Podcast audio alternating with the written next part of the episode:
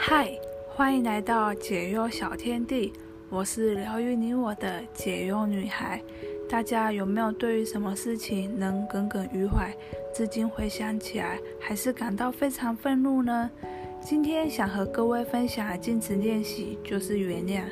原谅很少是为了他人，而是为了自己。在《镜子练习》这本书中有提到，作者提供这个方法给他的学生做练习。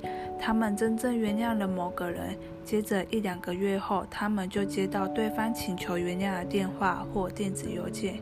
现在，我们就来做这项释放愤怒、原谅过去的这项练习吧。坐在镜子前，闭上双眼，想着那些曾伤害自己的人。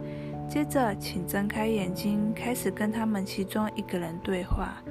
你深深伤害了我，我以为自己永远无法释怀，但是我不会再被困在过去了。我愿意原谅你。倘若对方真的伤你很深，你还是无法完全放下，那我们就说我愿意。只要你有意愿，就能朝着原谅的方向前进。现在，我们将注意力从别人转移到自己身上，想想所有让你对自己生气的事情，并且说道：“我原谅自己什么事件？这是崭新的一刻，我可以自由地放下了。”此刻，是否觉得心中有颗大石头被释放了呢？最后，解忧女孩想分享书中几句关于原谅的话语给大家。第一句。当我改变想法，我周遭世界也跟着改变。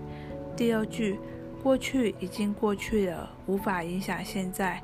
此刻想法创造了我的未来。第三句，当个受害者一点也不好玩。我拒绝在这样的无助，我要拿回自己的力量。第四句，我给自己摆脱过去这份礼物，并带着喜悦走进现在。第五句。现在的我很安全，可以释放童年时期所有的创伤，走进爱里。以上是今天的分享，那我们明天见喽。